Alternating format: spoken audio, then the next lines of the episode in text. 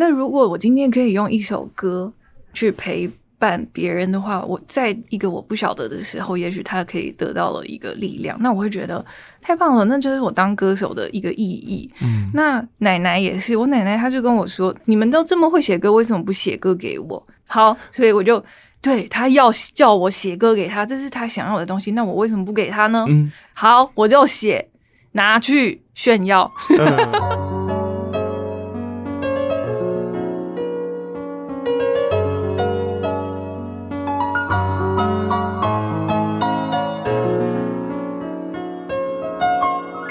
记得告白才有未来，欢迎收听《告白那一刻》。嗨，我是那一刻。你今天心情好吗？因为疫情的关系呢，在宣传的安排上，他这一次特别的辛苦。我本来还想说，好，我今年是不是跟他无缘了呢？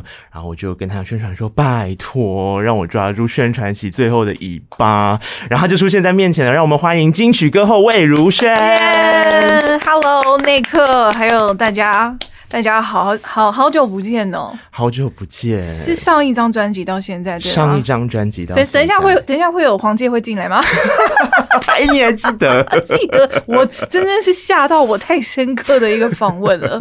那天呃，跟娃娃在之前节目上聊天的时候，嗯、是在二零一九年的时候，一九、哦、年了，还是二零二零年初？我早都忘了。一九年底的时候出《藏着不等于遗忘》这张专辑嘛，然后我们就在广播。上面聊天，那那时候呢，我就找了一些人，嗯，来录音给娃娃。对呀、啊，然后他就是很用心的去剪接一些片段，然后都是害我要哭了，吓、嗯、死我，吓吓到这个人做 节目怎么做的这么用心，而且最后安排了黄玠做现场的那个惊喜现身。嗯、但最好笑的一件事，也跟各位听众朋友复习一下，就是黄玠本人呢，就在。大楼的楼下，先遇到了魏如萱本人。对呀、啊，他还在那边给我装。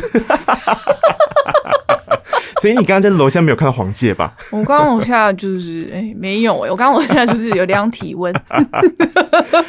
啊，刚刚有说在疫情期间的时候，真的走的特别辛苦，但是在这段时间好险，哇，在六月底的时候推出了一张专辑。我觉得这张专辑从概念开始。就特别适合这一段充满不确定的日子。嗯嗯，嗯，嗯，Have a nice day。对，而且这一次的专辑好快哦。对啊。你知道为什么吗？嗯，不知道，就是因为我上一张专辑，他们有帮我排小巨蛋的日子，然后因为疫情的关系取消了，嗯、所以我们有一个呃比较优先的机会，可以先去确定，如果还有下一次，我们会是什么日期呢？嗯、所以呢，他们就拿到了，就是今年的七月这样子。嗯、好了，拿到了，那我们就往前推那个期。嗯，那应该什么时候要宣传专辑？然后什么时候要怎么样？什么时候要怎么样？然后就说好了，那我们现在要开始写歌喽。所以我在 去年底的时候。他们就跟我讲说：“哦，好，那你可以给我一个演唱演唱会的名字。”我说：“我专辑的歌都还没写，你叫我给你演唱会的名字？”Oh my god！对啊，然后我就开始想，然后我就呃，好吧，那就 Have a nice day 好了。就是想了一下，就是。嗯觉得这个中东西很中性，因为我专辑还没写，嗯，嗯，所以我不管是比较呃开心，或是难过，或者是任何情绪都可以包含在 Have a Nice Day 里面。其实有一点像是我们在做广播节目的时候，嗯、要想节目的名称或企划的时候，啊、最好不要一开始就太死。对，你到时候就会局限自己的路。嗯、对，所以我觉得 Have a Nice Day，我那时候定完之后觉得可以。嗯，对，这个这个就是好像什么歌都放进去都还算合理，所以我那时候先有了。演唱会的名字，然后他们说好，那我们要卖票喽。然后他们就说那就写歌，写歌好。然后我就写了，又写了一首歌。那所以这一路走来，就是从年头开始，就是我只要有写什么歌，他们就会拿去电台打。嗯，就是我们就很像教功课，有什么就教什么，有什么就教什么。我就是陆陆续续一直收到单曲，我想说，魏如萱最近是创作能量大爆发吗？是 完全是被公司逼着 逼着，然后就后来就。就是结果我拍拍那个专辑的封面的时候，我这专辑里面的歌都还没好啊，嗯，就是时间是非常的赶，嗯，好，谁知道？然后就是在交母带的前三，哎、欸，交完母带的后三天，然后就三级警戒，就五月中的时候嘛，对，然后就嗯，哦，好啊，又来一次是不是？然后就直到现在，然后演唱会又延期，所以其实你说我辛苦，我真的没有辛苦，没有工作啊。为我就一直以为，就是应该是因为得到了金曲奖之后，就觉得我要赶快产生一张很不错的专辑跟大家见面。然后呢，我那时候一看到金曲奖是魏如萱得奖的时候，我脑袋里面就立刻想到了上一次我们录音的时候，有一个人说过了一段话，你听听看这个。哦、我又要哭了。没有没有，还好。Hello，我是悠悠陈宁儿。我希望明年所有每一个女歌手奖都给你。我现在这里恭喜你。哦，怎么？你看我起鸡皮疙瘩。你不觉得神预言吗？欢迎来到金曲三一，我是今天晚上的主持人娃娃魏如萱。Oh my god！那时候还有，你看每次入围都遇到这样子的劲敌，所以你们说要拿奖是不是很难？是不是？好，我告诉你们，这就是我为什么要接下金曲主持棒这一周，就是为了确保我今天可以站上金曲舞台来。我就是要站上来，我就是要唱歌给大家听。而且，就算我把信封里面的名字都换成魏如萱，也没有人会知道。最佳国语女歌手奖，魏如萱。哎，你们会不会觉得那个刚刚那张卡片是我在后面换的吧？没有，那是评审给我的。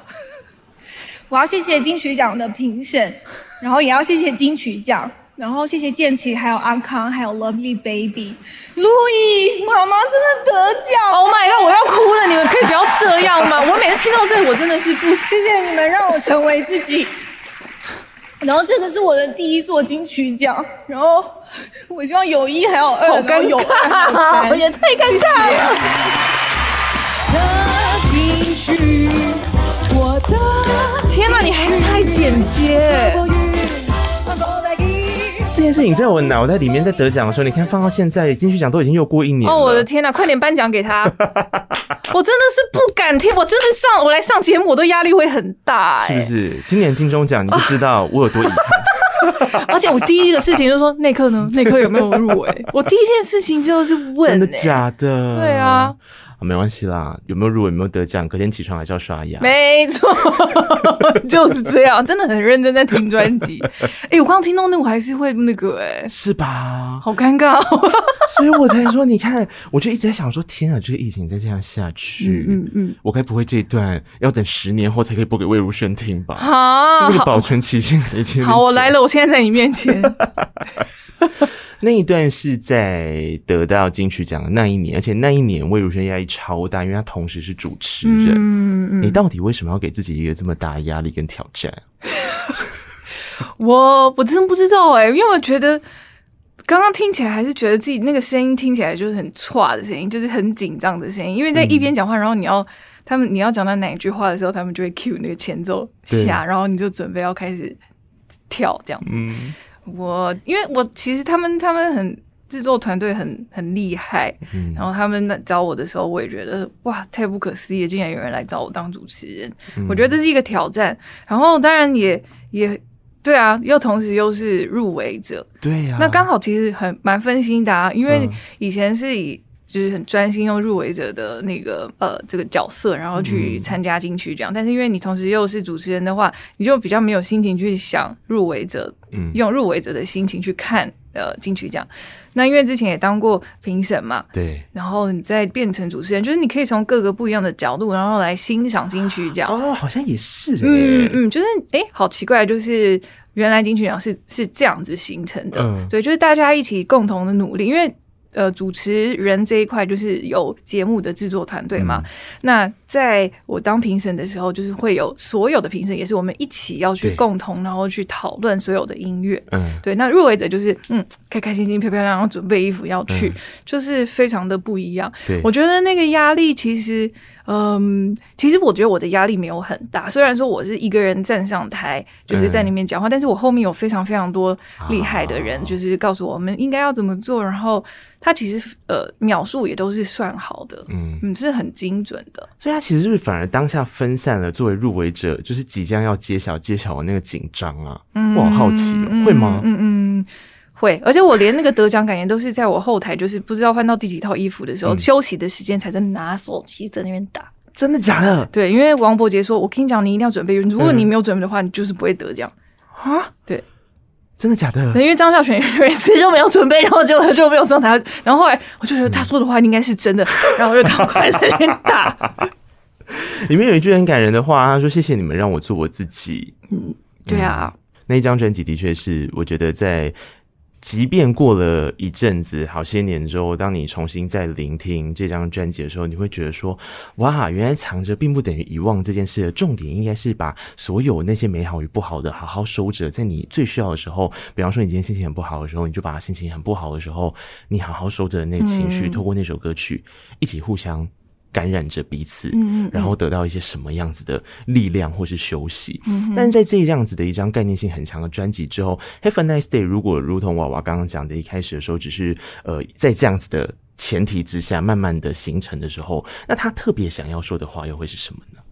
我觉得 Have a nice day 就是，虽然他们跟一直跟呃有一些听众，他们听完专辑之后，他们就会说哦，好像因为时间很赶，然后所以他。他们会觉得跟上一张专辑很不一样，也许是在得金曲奖之后，嗯、他们是从《藏着并不等于遗忘》才开始听我的歌。嗯，但如果是那种喜喜欢我比较久的呃歌迷的话，他们就会觉得哦，娃娃回来了，就会有一种回到以前的那一种的感觉。嗯，那我自己其实嗯、呃，并没有想要传达什么，因为我一直觉得在，在我觉得那个这 “Have a nice day” 这句话已经代表了一切，就是。嗯你看到 nice，你就会很想要笑。你在 have a nice day 这句话，你就会想到那个黄色的那个笑脸，对，你就会觉得哦，好像什么事情都是好的。但那不完全呢，就是日子当然就是没有没有好的，一定有好，也会有不好，一定也会有很多的低潮。但是你自己要有能力，就是你要想办法，就是让你自己变得快乐起来。当然一定会不快乐。那我们现在在疫情里面。对，我们不就是不知道未来会怎么样，因为是未知，那未知就一定会恐惧嘛。对，对，但是我觉得我们可以有那个信心，然后跟期待日子会变好。那你你这样想的话，你的日子就不会烂到哪里去。嗯嗯嗯。所以其实想要表达的是这个。那因为我觉得我在创作里面，其实呃都是从生活里面去找灵感。嗯。每一张每一张的专辑都是我一阵子里就是累积的东西，然后再把它。呃，反刍出来的，所以我觉得在这张专辑里面，大家也可以听得到有亲情的东西，就是包括我写给我奶奶的，对，然后还有和自己的小孩的，就是有奶奶，然后有变形金刚，然后还有大赏啊，就是有呃，因为金曲奖之后，然后会有的想法。还有还有我自己很喜欢的像涩谷系的东西，就、嗯、现在一般的年轻人他们可能大概已经不知道什么是涩谷系音乐，所以我就把它呃放到里面，就是没事不哭。我把 Merci beaucoup 就是变成了一个 另外一个意境，对对对，嗯、对，没事没事不哭。但其实很多人说哦，我没事，我真的没事，我真的没事。但其实是有事，嗯，对，我觉得其实是从很小很小里面的灵感去把它放大，因为我很珍惜。每一个就是我自己感动我的东西，像卖花的人也是，嗯、是是是。我我觉得这张专辑我自己在听的时候，的确很多人会说，它跟过去，比方说刺猬那一张专辑，好像很多文字的乐评会讲说，找到了那个当时在唱歌那个氛围跟画面感的魏如萱。但对我来讲，我觉得好像。更多的应该是说，当上一张专辑的时候，他给了一个目标，让你去想念，让你去纪念。嗯、这张专辑它更是 for living，就是你现在人生时间在走，然后你每一天有快乐的，有不快乐的，有爽的，有不爽的事情，嗯嗯，当它通通集合在一起的那些生活碎片，你就是面对它，嗯，接受它。所以我超喜欢《Have a Nice Day》这首歌的原因就是这样。谢谢。但后面就有一些，嗯，还有。对，一定要把那个看唱进去。对，好喜欢，然后就很像是，我觉得魏如萱的音乐一直是这样啦。当如果他在书写一个有一点点难过，可是或是有点烦躁的事情的时候，你会觉得他很像一朵云，然后就把你慢慢的撑在上面，然后你就觉得说你不会掉下来。嗯，这种感觉超棒的。然后这一张专辑就是一直给我一种嗯。对对对对对，好像不会掉下来，是一种很安心的感觉。即便生活充满着很多不确定性，嗯嗯嗯。然后我就常跟我朋友说，我觉得魏如萱每一次开场的第一首歌，好像就可以让这一切的氛围得到一种很强烈的安全感。特别是在这几张专辑，上一张是陪着你，对。这张专辑里面，其实《奶奶》这首歌跟《陪着你》这首歌，我觉得根本就是有 相互呼应的啊，像逼死谁？我哎、欸，我没有，我哎、欸，我倒没有这样想、欸，哎，真的吗？嗯，但你这样一说，觉得好像又又又有连结。你看嘛，陪着你的时候是。嗯你觉得那个人很重要，然后你知道他经历了一些低潮期，你想要给他一个温柔的拥抱。嗯，然后奶奶的时候是写给奶奶的歌曲，你们一起相互陪伴，有那么多重要的回忆，嗯、跟很多重要的当下之后，还是要珍惜现在能够温柔拥抱的时刻。真的，我觉得可能大部分的时间我。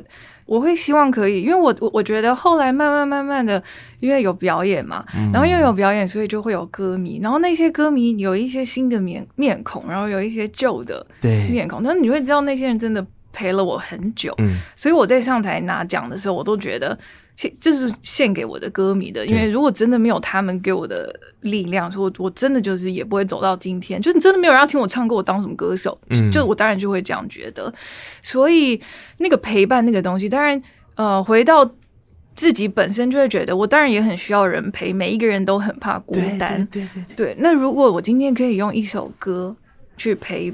伴别人的话，我在一个我不晓得的时候，也许他可以得到了一个力量，那我会觉得太棒了，那就是我当歌手的一个意义。嗯，那奶奶也是，我奶奶她就跟我说，但是她真的是我生命里面非常重要的人，如果没有她的话，我我就完蛋了，我跟我妹就完蛋了。嗯、对，那她就是。一路以来就是把我们照顾到长，就是照顾到现在就长大。嗯、他只有有一天跟我说：“你为什么不？你们都这么会写歌，为什么不写歌给我？”啊哦，真的好，所以我就对他要叫我写歌给他，这是他想要的东西。那我为什么不给他呢？嗯，对，就是平常他说你看要打电话给我，这是一个他想要的。对，那他现在想要我写歌给他，好，我就写。拿去炫耀，嗯、对啊，你不觉得这样就是表示这两个其实真的还蛮像的啊？他的那个过程，嗯、当你觉得你好像因为他们，所以有了你现在这个样子之后，你能够给予的，好像是一首歌曲的陪伴，嗯、然后这首歌的陪伴，在他们的心中长成了一个很重要的意思。嗯、如果你现在是用 KBox APP 收听的朋友，我们来听这一首歌曲是奶奶，然后我想要让你认真听一下最后面那个地方啊，那个。应该是直笛，反正就直笛还是木笛，对对。对，笛子的声音进来的时候，你认真听，你就会掉眼泪。哦，嗯、是不是？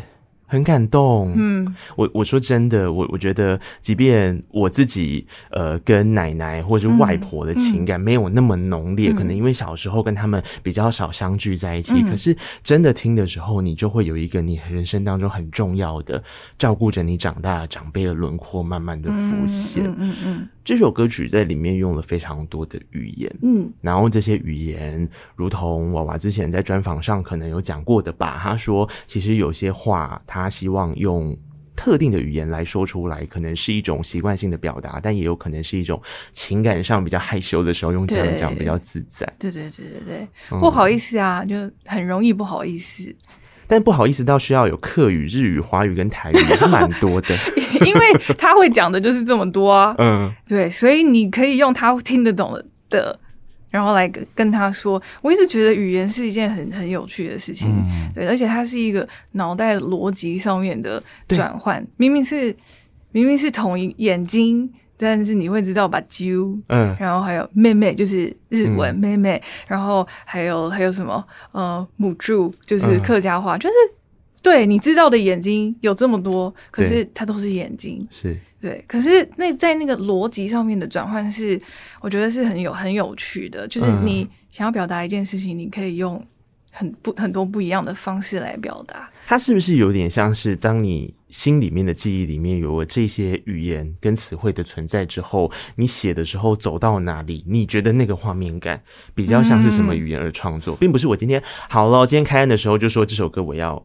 这个语言比例占多少，嗯、这个语言比例占多少，嗯、并不是这样的方式。不是，它是很很自然的，就像有时候你跟你朋友讲话讲一讲，你就会说丢不。还没 就是就是这就是这一种，就是你不会，就是你也会讲，对对不对？但是你就是真的就是要讲，用你如果加一点点台语的时候，你就会觉得很有亲切感。嗯，对。这一首歌里面的日语真的太感人了，我不会念啦，但是它反正就是你就像。对，我卡桑就是呃，你就像妈妈一样，因为我我的呃父母很在我很小的时候他们就离婚了，嗯、所以在这个 MV 里面最后就是呃我的我的奶奶就是我的妈妈，因为在母亲的这一块，其实在我生命里面其实是空掉的，但是我的奶奶同时她也是呃我的妈妈。对，对，只是她我没有办法叫她妈妈，因为她是我的奶奶，但是她呃照顾我们，就是像妈妈一样，对，就是她像妈妈一样，像太阳一样，也像月亮对，然后非常非常的谢谢你，嗯嗯，你们刚刚听的时候，不知道跟我听完之后有没有同样一个感想？还有一个地方是尾巴，尾巴除了那个目的的声音之外啊，其实有一个地方是呃唱那个十姑娘十八一朵花，嗯，对不对？然后呃，你会听到。魏如萱的奶奶对声音一起被放进去，对，对对。然后他们放进去的时候，有一个很神奇的地方，就是奶奶唱完那个花的时候，一开始是合的，可是奶奶唱花的时候，其实是留给他自己一个人唱完之后，嗯、魏如萱再把这个花嗯。包覆着，嗯，很像是一个小女孩跟在奶奶后的屁股后面跑。嗯，我自己就觉得天哪，这是什么有画面的歌啊？太、oh! 变态啊！太变态了吗？好好笑，很好笑，因为我不忘记是谁了。就是他们跟我讲说，我专辑里面这首歌的编曲是谁？是鬼吗？就是他，他会 他就会说，为什么我要一直听，然后一一一直听，然后像看 MV 的时候，说我看到我眼睛都糊掉，看不到后面，变模糊。对啊超好笑的，真的是这样啊！然后我我真的觉得那个安排很有很有巧思，我不知道那可能就只是一个随心而至的感受吧。嗯、可是就我听起来的时候，嗯、就是感受到了这样的氛围啊，嗯，好棒哦，好可怕哦！又要在哪一座金曲奖了吗？有一座就有第二座，这么快吗？我 我觉得那个明年的那个女歌手入围应该会非常的。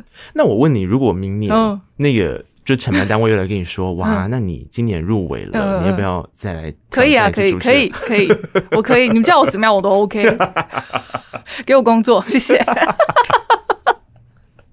好像也是很实际的一件事。对，而且反正你那一年的时候也是在重重危机之下度过的啊，什么换场地呀什么的。哦，对啊，也是各种的那个。挑战，嗯，所以 OK 啦，OK，那就这样子好了。我跟你讲，生完小孩真的就什么都没有在怕的。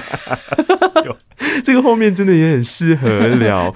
那如同我娃刚刚说的一样，各种语言在这些自然而然的产生过程，嗯、我觉得有一块是因为也要看跟你合作的人是谁。嗯，然后这一次找鲜于真儿一起合作的这一首歌曲叫做《卖花的人》。嗯，然后《卖花的人》是延续在后面，我觉得真的也是一个很神奇的。事情就是，它是一个我们在从小到大长大的过程中，其实，在台湾的生活环境里面很容易看到的场景。对，但是怎么好像就被我们觉得是一个理所当然的存在？对对，嗯，好像大家就是知道，可是却不会有太多的记忆体放在这个人的身上。对，但是他真的就是一直在啊！你知道，那如果今天他们都不在的时候，你就觉得怎么了？对，对。嗯，而且你知道以前在我的电台的时候，因为我们不叫暴露狂嘛，嗯，然后就曾经有过像这个，其实非常的为难，因为可能听众说，比方说他在国道上面，然后就是他这样子其实是有点危险的，啊、而且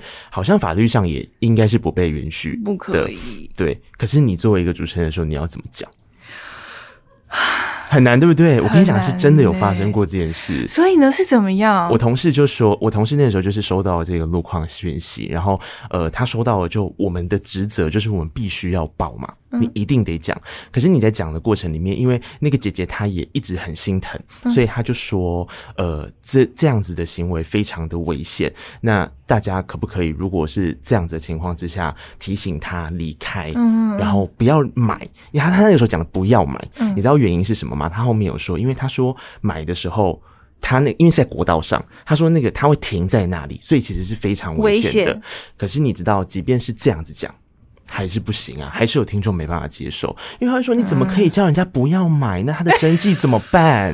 不是，不要上去啊。对呀、啊，对对对，主持人的意思其实是这样，哦哦就说就说你不要到国道上面来，嗯、因为那个真的很危险啊！哦、因为国道上连行人都不能够走，在一般路人也不可以走啊。哦，那那可以打电话叫警察去去让他去别的地方比较安全的地方。对，对，所以我就觉得这很难啊！你如果在现场接到这个路况的时候，嗯、你到底要怎么样处理？是一个真的又没有他的电话，哎，你先不要上去哦。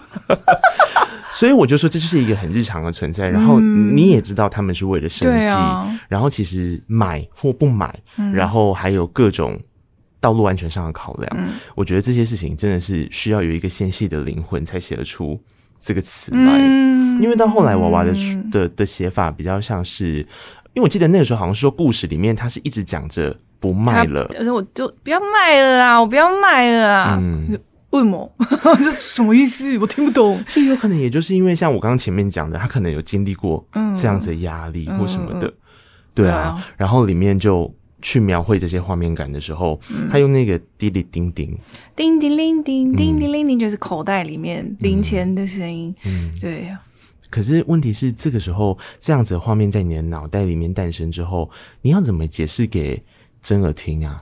真的知道啊，我就是不是我解释，是翻译去解释，因为我们要用，就是因为因为韩国没有卖花的人，但是有卖小东西的人，啊、所以其实翻译就是我们在这来回。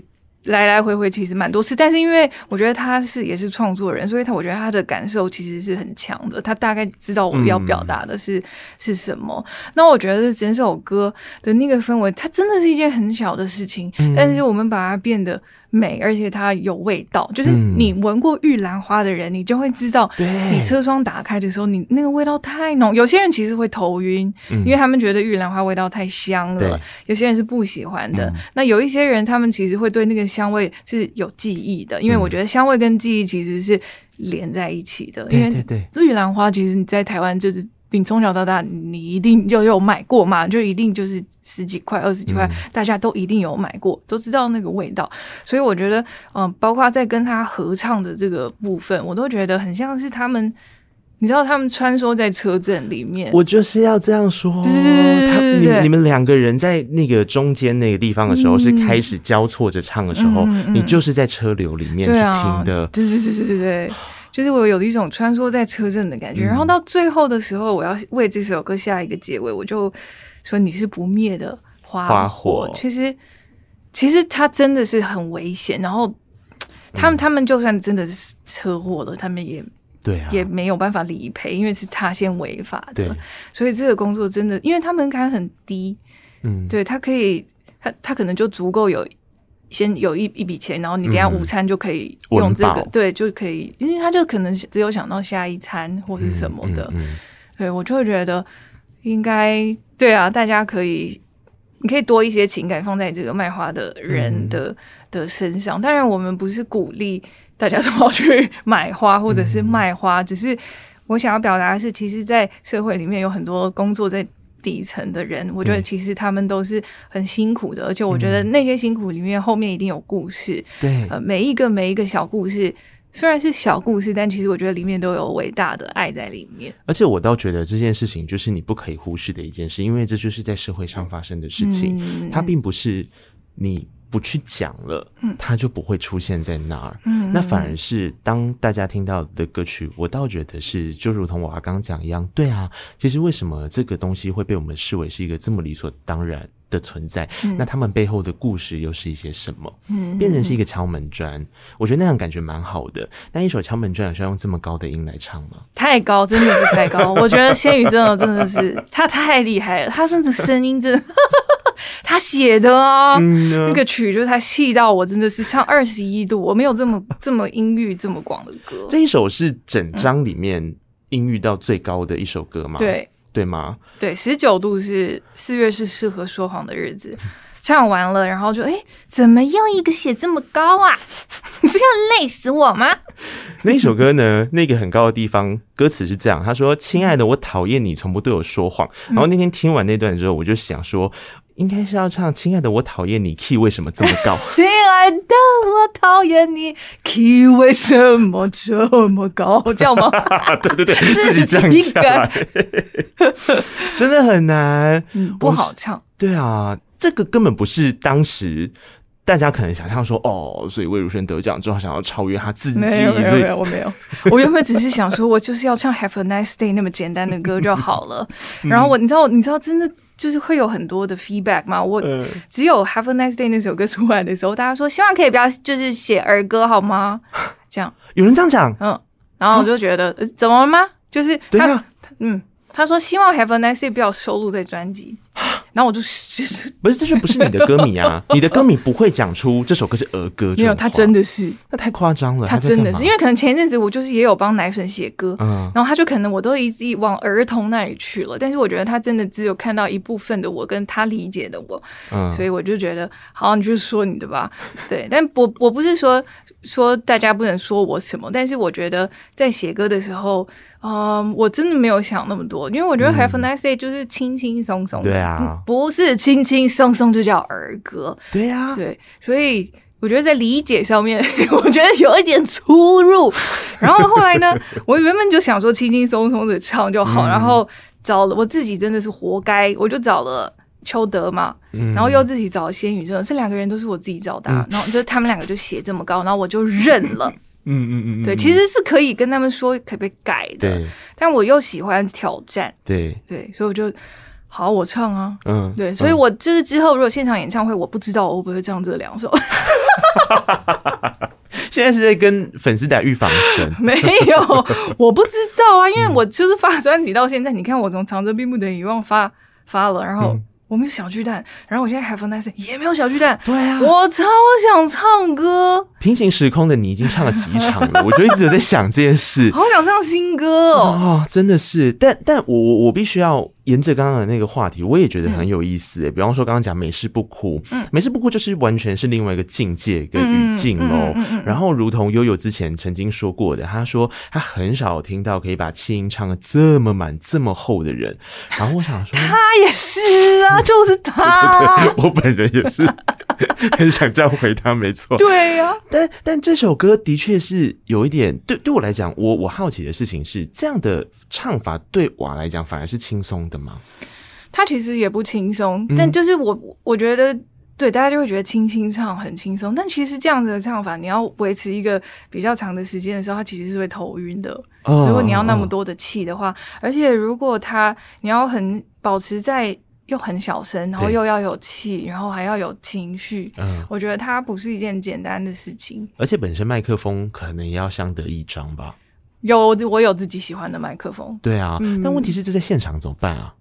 我现场可能我们就会我就会说，哦、呃，可能在编曲或是你在 program 里面的时候，他可能后面要帮我垫一些啊，我懂，对，可能垫我原本自己的和声，嗯、所以他就变变得他不会那么单薄，嗯，对，因为之前因为我为什么会写这首歌，因为我非常喜欢卡希米卡里啊，对我超级喜欢他，他的声音比我更轻，他好厉害，他就是这样。那我跟你讲，我看现场，他现场飞到不行，嗯、因为太小声，他声音太小声了，嗯、所以不管怎么样唱，他就是一定。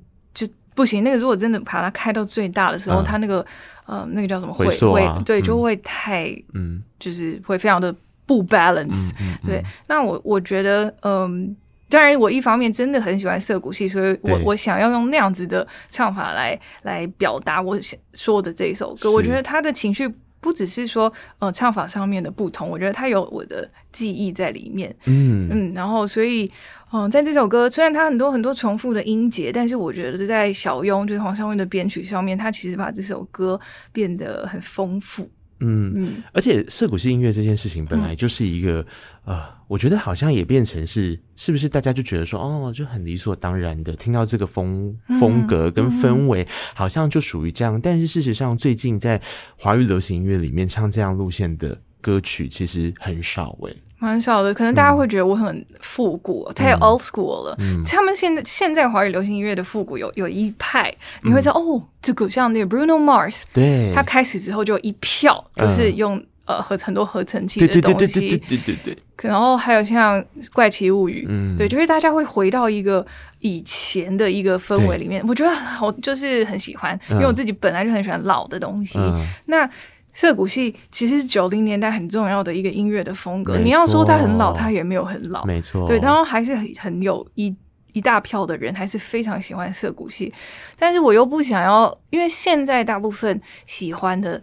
呃，近年来比较多饶舌或者是 R&B，嗯，对，那我就觉得不行，我我想要让涩谷系音乐有有一点有有一点点 亮光，对，请给他一点灯。对，因为我我刚刚讲的就是，我觉得大家理所当然的原因有一个，是因为涩谷新音乐跟空间绑在一起，嗯嗯，很重要，嗯、就是它它营造出的氛围是属于一个特定的时间跟空间的、嗯、的概念，那。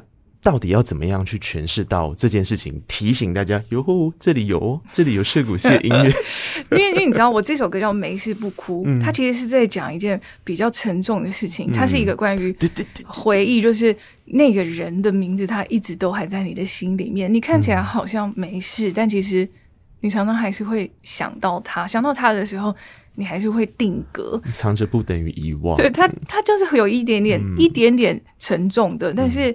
我觉得涩谷系就是这样，你要让所有的事情举重若轻。嗯，我觉得我没事啊，我可以，谢谢哦。嗯、对，很轻松的唱一件，嗯、就是其实你真的有事，嗯，但是你又要让自己觉得啊、哦，不行，没事了，我已已经这个人够了，太久了。嗯，嗯对，但他还在吗？他还在。嗯啊，哎、欸，那这样子其实跟这个氛围搭起来很适合，意外的，嗯，对啊。好，这个前面刚刚讲的这几首歌曲，我觉得是娃在歌曲里面很多的，不管是巧思，或是跟过去的一些互动去做连接跟对话。嗯、但是同时，我觉得从没事不哭开始，它其实从节奏跟氛围上面，它有一种要慢慢的开启下一个序幕的感觉。这一张专辑的编排排的可还真好。嗯，我超喜欢。为什么会这么说呢？我们现在现在一样有 KBox 的朋友，你们接下来会听到这首歌曲叫做《变形金刚》。结束之后，我们回来聊聊这个，哦、好喜欢。耶。Yeah. 变形金刚这首歌曲呢，你要说对话，我倒觉得是一种长大，从儿歌到变形金刚，嗯、很明显就是孩子长大了啦。嗯、你看，呃，儿歌的时候，哈，李格弟还写着为什么一个少女叛逆不寻时间啊，就把她变成一个母亲。然后葛大到变形金刚的时候，就直接帮你写说为母则强，但没想过要强成这样，对对对，直接我是你妈都唱了。还有变形金刚的 滚喉音，对呀、啊、对呀、啊。这首歌真的很棒，然后 哎，是嘟嘟的吉他吗？因为编曲里面有挂他的名字，有他跟韩立康，嗯，嗯。他们中间很帅哎，他就是变形金刚已经准备要变形的 那个间奏，华丽的，很日系哈，很日系，啊、然后就是你知道很很帅，然后很帅的过程，再搭配上魏如萱唱这首歌的时候，嗯，妈妈真的好辛苦，那个吼叫，然后又要吼的很好听，对呀、啊。可是为什么写给 Louis 的歌这一次也一样是请别人来写词呢？因为我觉得我时间来不及，因为在照顾他的，因为真的他因为长大，所以他的 focus 需要在 focus 在他身上时间太多了，嗯，所以写到一半就会啊天啊，我写不下去，嗯，对，那那我就会，但因为葛大我跟他已经呃有合作过，然后我觉得他每一次写的东西都很精准，对，然后一针见血，是，所以我把。他在写完大赏之后，我就真的快要来不及，因为真的就是 deadline 就在那里。嗯，何哥大帮我写歌，变形金刚，我就说我要写一首歌叫变形金刚。嗯，然后像大赏又是我们来写一首歌叫大赏。嗯，然后李卓雄因为还有另外一首歌美人，嗯、美人我说我们写一首歌叫美人，就是我就是一个老师，然后我就对写，然后给他关键字，我的方向就是要这样。可是葛大的画面感真的很强，大赏也是啊。然后我我我我觉得这就是一个最神奇的地方，因为当变形金刚如同一个英雄般的华丽的日常歌舞剧般的，因为我觉得那就是日常的歌舞剧，嗯嗯、就是当歌舞当日常变成一出歌舞剧，你就可以去听变形金刚。嗯、然后大赏也是啊，就是呃华丽之后的回归，隔天你再刷着牙，然后就想说哇，我昨天。得奖了。对，还是一样，大家都一样。嗯、对，大家都一样。嗯、就是我觉得葛大很精准的把这两首歌曲的氛围给营造了出来。然后，既然提到了 Louis，Louis 最近还好吗？Louis 最近 OK 啊，长大了但。但你上次不是没有把房子带回家吗？后来他们就是后来就是又 又送来，我真的在这边非常谢谢我的唱片公司，谢谢何乐，因为何乐就是所有的人都在那边拼乐高。这这个这个故事，我觉得如果不知道的听众朋友，我我来回顾一下，那状况就是他们开了一个线上记者会，对，然后这个记者会因为同时是加盟和乐嘛，对对对，然后和乐那边就庆祝，就给了一个家。对，给了我一呃五栋房子，对对对对对对，还有直升机，还有变形金刚，嗯，然后那个房子里面有灯啊什么的，然后直升机在这边，然后变形金刚站在那个五栋房子上面，对，然后我就想说，这是要给我带回去的吗？还是只有这变形金刚？他们说只有变形金刚，嗯，我说那这个房子呢？他说那是跟人家租的，就是借的，就是等一下记者会完就要还了。然后我、嗯、那我我说，可是我刚刚记者会完，在那边说，所以妈妈等一下把这个带回家哦。这又是不行的。好了，然后结果回家之后，我还发了一篇文，嗯、就是妈妈那个房子呢，这样，你要把房子带回来吗？好，然后所以就是他们就是后来就又去买了五栋房子的乐高，然后大家就在公司里面拼。有一天，他们就送来了公司。天哪，对，公司很贴心哎，超级的，我真的看到他们在拼的照片，很感动。路易最好是好好记住这一，他真的是非常好命的一个小孩。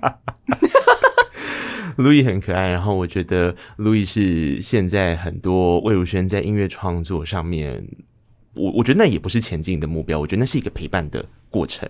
然后很多的妈妈，她会用不同的角色跟形式。我说角色是同样作为一个妈妈，她可能同时有其他的身份。那如同魏如萱，她作为一个妈妈之外，她是一个广播人，她是一个歌手，所以她可以用这样的形式转回来，陪伴路易。那与此同时呢，我觉得这也是一个很好玩的事情。路易算是魏如萱人生当中的另一个 lovely baby 了。真的哎，对，然后这一次一路这样走过来，其实也跟 lovely baby 合作了很久了，对不对？那你知道遇到这个时候，你就要。听一个东西了，差不多该播了哦。什么？哎、欸，大家好，我是娃娃的 keyboard 手阿基。那从这个优雅的刺猬开始就有跟娃娃合作，那真的是三生有幸哦。对，那其实印象最深刻，这么多年来的练团，应该是娃娃刚当妈妈的时候，那个时候印象最深刻，因为她那个时候。练团都狂吃，然后耳朵里很像 ASMR，常常听到吃东西的声音，这样子。对，然后 Anyway，很高兴就是大家一起从青少年变成这个中间分子，然 后中间分子。那最后跟娃娃说个秘密，就是？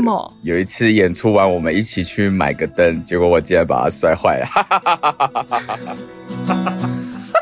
Hello，大家好，我是 Peter，是娃娃乐团 Lovely Baby 的鼓手。记得有一次我们在新加坡表演，在飞机上，他说我的头发剪得不是很好，他要再帮我剪一次。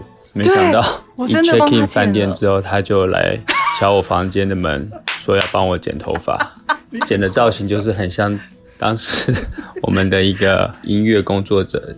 那时候表演的时候，大家都。用那个人的名字叫，就是娃娃说的，就是真的会去做。我想跟娃娃说，谢谢你当我女儿的干妈，你是一个最棒的干妈。她第一天上课，你就到学校去接她下课，很在乎她第一天上学的适应状况。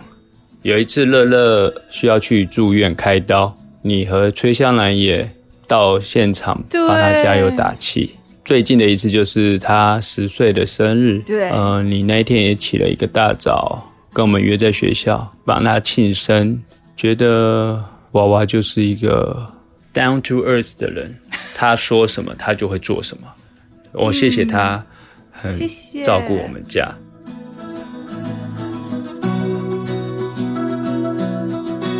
太感人了吧！谢谢谢谢阿吉哦，你们都听不到是不是？哦，他们都听不到，我快哭了，我要哭了。什么打灯打破什么啦？我不知道，你得问他。哦，我知道了。哎，是吗？我现在哎，不是啊，那个灯是用记的啊。什么？好，我真的不知道阿基在讲什么，我等一下再打电话问他。哎呦，好感人哦！你看 Peter，对，而且因为我我们这次就一直在想说，你看上次已经把魏如萱逼哭的稀哗啦了，然后你们很可怕，就是该录的那个人啊，合作的人啊都录，然后我们想，对，我们当时怎么都忘记 Lovely Baby？你看我现在心跳就是。我体温升高，真的非常谢谢你的那一刻。不要这么说，我觉得他们好好笑，我好开心哦。他们真的好好笑哦，而且 Down to Earth 都来了啦。而且等一下，你就是真的，人家的头发你觉得没有剪好，你就去帮他剪头发。对啊，我就说我们来剪头发吧，在新加坡的房间里面。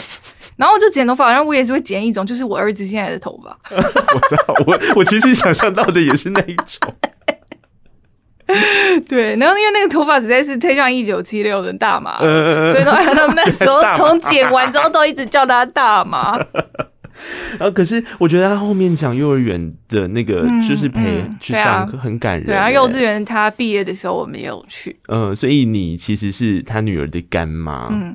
那你看，他们就更像是音乐上的家人了。嗯、然后我觉得，在音乐上的家人一路陪伴这么久，就如同刚刚我们前面所讨论的一样，音乐风格怎么演进啊，或者怎么样，它其实有点是依着着当下现在你最想要说的话，倒不是我一定要变成一个什么样的风格。嗯、对对对。然后魏如萱本身的存在就是一个非常难以忽视的风格。哦，谢谢。所以。我觉得，当他一起携手合作的人们，然后包含像这次制作人一样，都是好朋友，嗯、呃，陈建强、尼康，还有庸庸、黄少勇，他们三个人在制作你的作品，或者是乐手们在一起合作的过程，好像也不用特别去考虑什么。嗯，比较像是这首歌曲，现在魏如萱到底想要说什么？好啊，不然我们一起帮他完成。对，他就是因为我们认识的时间比较久嘛，嗯、然后所以也不用什么客套的那一种，所以我就跟他说我要什么，我要那个这个、嗯、还有这个。对，然后他们就像厨师一样，然后就好，我帮你弄这个那个这样，然后我说这边少一点，那边多一点，嗯、就是他东西出来的时候，你也不会不好意思说哪边应该要怎么样。对对，但因为嗯，我自己的那个主观意识很强，就是我喜欢什么。嗯然后不喜欢什么，对，那他们也都很，就是他们非常因为认识很久，他们知道。我喜欢什么，就我自己我喜欢的，然后他们也很了解，嗯、所以我们在呃合作起来的时候，其实真的就是比较少了比较多沟通的时间，就是废话没有那么多，嗯、然后我可以很自在的在他们面前耍脾气，就是或是吃东西，吃东西就是一直在练团，然后就一直吃啊，而且我真的觉得很好笑，嗯、他们明明就都没有听过彼此的录音，然后阿基不是这样讲吗？你还记得当年韩立康录音给你的时候，他说什么？他说什么？你听，嗨娃，我是韩康，我有话要跟你说。就算有一天你真的变得很胖、很胖、很胖、很胖，在台上唱歌，旁边一定会有一个头发都掉光，然后秃头的吉他手陪着你，那个人就是我。秃头吉他手搭配胖子歌手，然后让那个那些酸民难过到不行，崩溃吧。你下次要唱《美人》这首歌之前，你就先播这一段，先播这个，还在那边说自己秃头。好可爱哟！我那时候听到阿基讲这个时候，我想说，这不就是韩立刚之前已经讲过的话吗？对，我就很爱吃，因为而且我压力大，我就会想要吃东西。嗯，而且这首歌这一次刚好还真的有一首歌就叫《美人》，然后它其实就是在跟这件事情呼应。对，就是在讲胖这件事情。而且坦白说，《美人》是我这张专辑里面最喜欢的一首歌。因为我真的觉得。这首歌曲当然李卓雄老师很变态，嗯、他他的词就是很精准到到位，然后又一点文学性，这样让你带画面。但是魏如萱的唱法也真的是不得了。你如果说恐慌症的时候，他还有点恐慌，想说这个东西我可以驾驭吗？再内敛一点。美人的时候他已经没有再给你客气，对对对，随便啦。嗯，而且而且我我觉得这老师写一句话很好笑，他说：“嗯、呃，我们加上你们才是大一号的人。”对。然后我不知道魏如萱在唱的时候，你的脑袋里面的想法是什么？可是我在听的时候，我觉得他就是文言文版本的“你才胖，你全家都胖”。哦，你不觉得吗？我想说，老师用很文雅的方式这样说，是不是？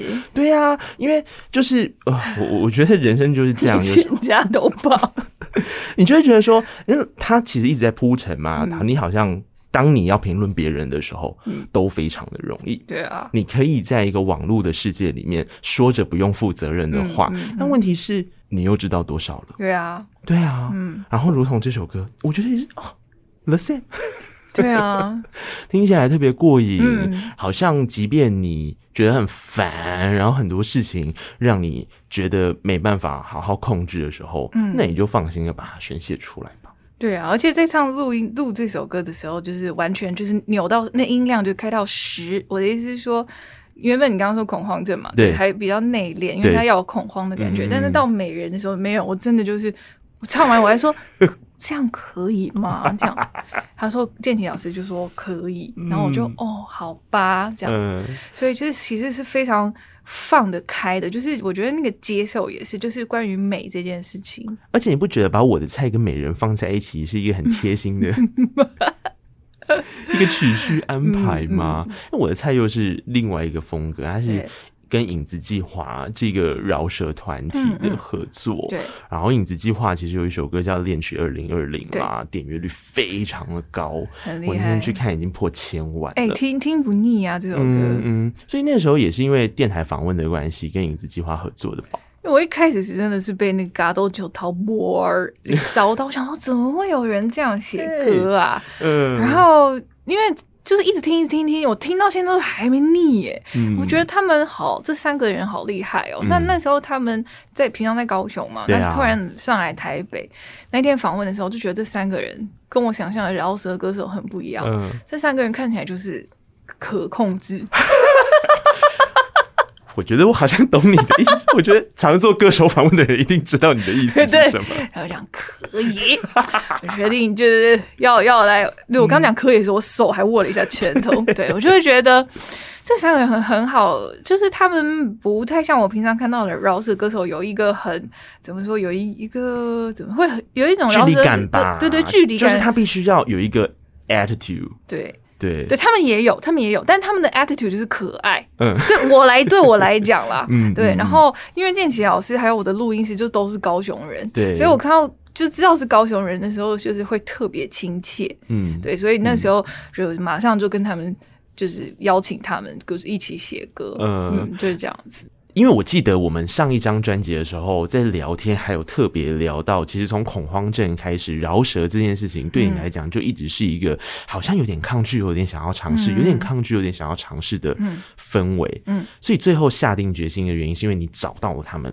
对，想要合作。对，没有没有没有，我就是想要。我上一张恐慌症我就要了，嗯、但是变得太像诗了。嗯，对，因为那就是我不是要这种啊，我要时下、嗯、时下年轻人喜欢的那种，嗯、可以吗？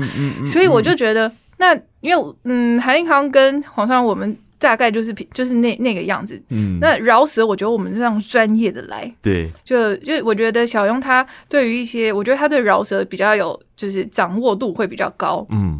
然后他呃，而且在做电的东西的时候，我觉得小庸也是他超强的啊！对对对，他非常厉害。嗯，所以我就那这首歌就是变成他主导比较多哦。对，那那当然，影子计划他们把 demo 来的时候已经非常的完整了。对，我觉得好有有一点点是其中一个 checklist，就是我很想要尝试的曲风，嗯、然后我把这个曲风给。一个我自己很信任的团队去做制作跟合作，然后我在里面跟他们一起完成这个东西，嗯、然后就不会觉得好像我自己硬要怎么样，而是它就是一个大家的作品。对啊，嗯，我的菜可能是一个比较直白的做法，嗯、但四月是适合说谎的日子，这个情境到底要怎么唱？当我看着词的时候，其实我我很喜欢我表弟写的东西，因为他我很喜欢很画面感的东西，就。嗯像李格弟一样，对对。然后我我那时候看到他写这个时候，我就说给姐姐，姐姐要唱，嗯，他就我他就给了我。嗯、那那时候其实蛮难谱曲的时候会有一点点难度，我觉得他的格式很不华语流行歌曲，嗯，嗯他因为非常的有画面，很像诗，然后甚至给我有一种绘本的感觉。嗯、那我突然想到绘本两个字，我就想到裘德，因为他的歌也是给我那种很有。绘本的感觉的氛围，嗯，所以我一直觉得这首歌的氛围感很强。对，所以我那个时候就说：“求得，我给你看一个歌词。嗯”我就先把词丢给他，他说：“哇，这谁写的？也写的太好了吧？” 对对，然后他这，那我就想，哦，那他真的是蛮喜欢的。嗯、我就说：“那你愿意帮我写曲吗？”嗯、所以他其实也是很快就就答应帮我写这首歌。嗯，对，没有想到就很难唱。他就说他顺着那个歌词的 flow 去写的。对对，那后来我们录。完之后，建奇老师就说：“我觉得中间求德也要也要有唱一段，嗯，他自己在配唱的时候，啊、所以他本来没有唱，没有哦。后来他唱了之后才说，这真的很难呢。嗯，裘、嗯、德、嗯、大概是在副歌就四月开始的时候，他唱进来的。但我觉得建奇老师说的也合理，因为这首歌曲在一开始从歌词给我的画面，的确就是像星期三或礼拜三，它、嗯、就应该是一个两个人之间内心的对话跟沟通。嗯嗯。嗯那那个裘德的角色就是在故事里面的那个人，被、嗯、被泥土埋起来的那个人。建骐老师也是很会写诗啦。他说：“四月的空气不在空间里，在他和他的喉头。”喉头。我心里就想说，老师你要写词吗？因为他这首歌，你如果要给他一个非常完整，就是很嗯、呃、简单的解释的话，我觉得。其实真的没有那么多的解释，有一些有一些感觉，它是不用用文字表达出来的，嗯、它其实是你就用心去感受，你只要感受就好了，你不用、嗯、不用说出来。嗯，对，所以我一直觉得这首歌后劲很强，很强。你听了之后会，哎，我再听一次好了。对，而且他因为那个他那个。Key 比较高嘛，所以你你在呃节目一开始的时候，你跟我说好像一个鱼一样，就是一直撑在那边。其实，在唱这首歌的时候，我也我自己也会有一种，嗯，我一定要把那个东西撑住的感觉，因为你如果一放松。有东西会往下掉，对，所以四月是适合说谎的日子。我觉得说谎这件事情，就是你说了一个谎，就要一二三四五六七八九十的话，你要再去撑住那个谎。对，所以我觉得那个有有时候听歌的时候，我我不完全你要，因为呃，华语流行歌曲大家都非常。想看歌词，对，然后才去决定我对这首歌的评论。嗯，但是我觉得评论没有那么多，你就是去感觉这是歌会给你的画面。有一些画面是不一定是歌给你的，是你自己延伸出来的。也许你参与在这个创作里面。我觉得最好的听歌其实是是这样子的。嗯，嗯，嗯，所以我觉得说氛围感很强，很好，因为我没有要。像我的菜就是非常明白，你知道，嗯，要要表达的是喜欢这件事情。那是因为是适合说谎的日子，他就会你会有很多的猜测啊，嗯、就像一个电影没有结，就是开放的结局一样。诶，到底发生什么事？对，就会很有，就是所以我说后劲很强，就会你会一直去想。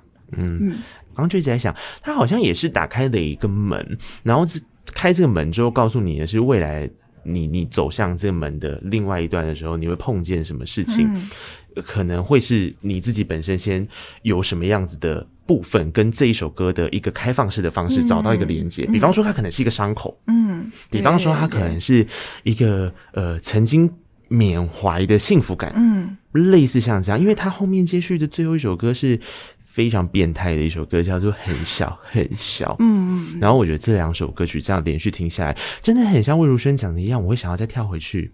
再听，嗯，然后再回来，对对对对对。但是越是这样的歌，通常你就会说越是难产。这首歌不是本来差点没了吗？对，差一点没了。嗯，就是因为时间真的快要来不及了，快要来不及了。然后大家都在等我，大家都在等我的歌词写完。好，我好不容易就真的写出来了。我想要写曲，但又遇到一个问题，就是 focus 要就是在小孩身上太多。嗯，那我就说建奇帮我写，快点。嗯，然后他就好，所以就是爸爸帮我完成暑假作业这样子，again 的一个走法，对对对，就是、嗯、我不行了，快点要求救。嗯，在开学之前，他要赶快把这件事情，就是这个功课赶快完成。你不觉得这首歌的钢琴很温柔吗？其实是很多的无奈在里面。嗯，对，女生当然是在一个，因为我是我是这首歌是女生要唱的嘛，我觉得女生她。嗯其实温柔里面也有倔强跟坚强，嗯、我觉得他所以在呃后面副歌出来的时候，其实有有电吉他，所以那个倔强就在这边出现。嗯，他最后是够了吧，够了吧，至少很好，很好过。嗯，然后我想说，哇，这一首歌曲这样子的感受性是会让人家觉得说我好像可以。我我听完这张专辑之后，好像可以继续好好的生活，继续去感受那些生活上之所以带来酸甜苦乐的感觉。嗯嗯嗯，很厉害，一年半的时间，所以你真的是要人家毕业。哦，真的，我觉得 B 会有潜力，但 B 真的是好累，哦，所以会胖啊。希望你们会喜欢这张 Have a Nice Day。虽然真的就像你说，在疫情里面，嗯，他没有像之前一样发呃专辑的时候会有一些宣传，但我一直觉得我的每一次发专辑都有一件好笑的事情会发生，就是我发专辑的时候好像都没有人，就一般的就是我的歌迷都知道，但我每次在发新专辑的时候，大家就会再去听上一张，嗯，对，就是很奇怪吧？嗯、所以我就我也做这件事哦，所以我就告诉我自己。嗯我的歌就是很像那个，就是温温的火，嗯、慢慢慢慢的，就就它它不会不见哦，嗯、它还会在。嗯，所以我觉得，呃，希望大家会喜欢，然后呃，就是就是陪你，然后慢慢的听，嗯嗯就好了。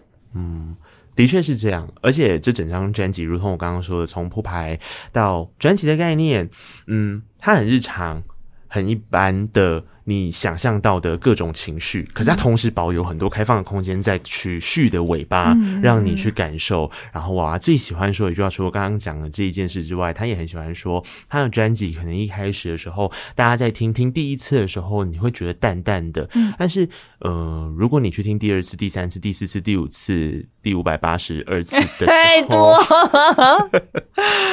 你会发现，哎呦，好奇怪，为什么心里面就住着几首歌了？嗯，它就是一个这样的存在。然后我觉得非常谢谢有魏如萱这样的存在，谢谢那一刻，让大家听音乐的时候得到了一个很小很小，但是又很大很大的力量。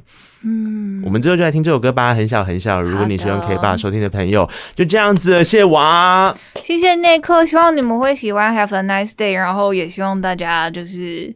对，可以努力的把日子过好，然后歌词背一背，到时候演唱会的时候大家一起唱哦。嗯、虽然我不知道什么时候，但就先背一背哦。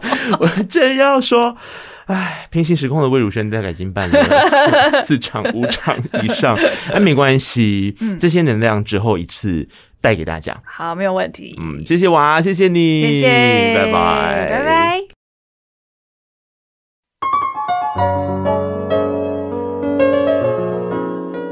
本期节目可以在 Apple Podcast、KKBox、Spotify、MixerBox、First Story、Sound On、Google Podcast 等等平台收听。欢迎听完订阅、评论、留言，谢谢你让我知道你在听。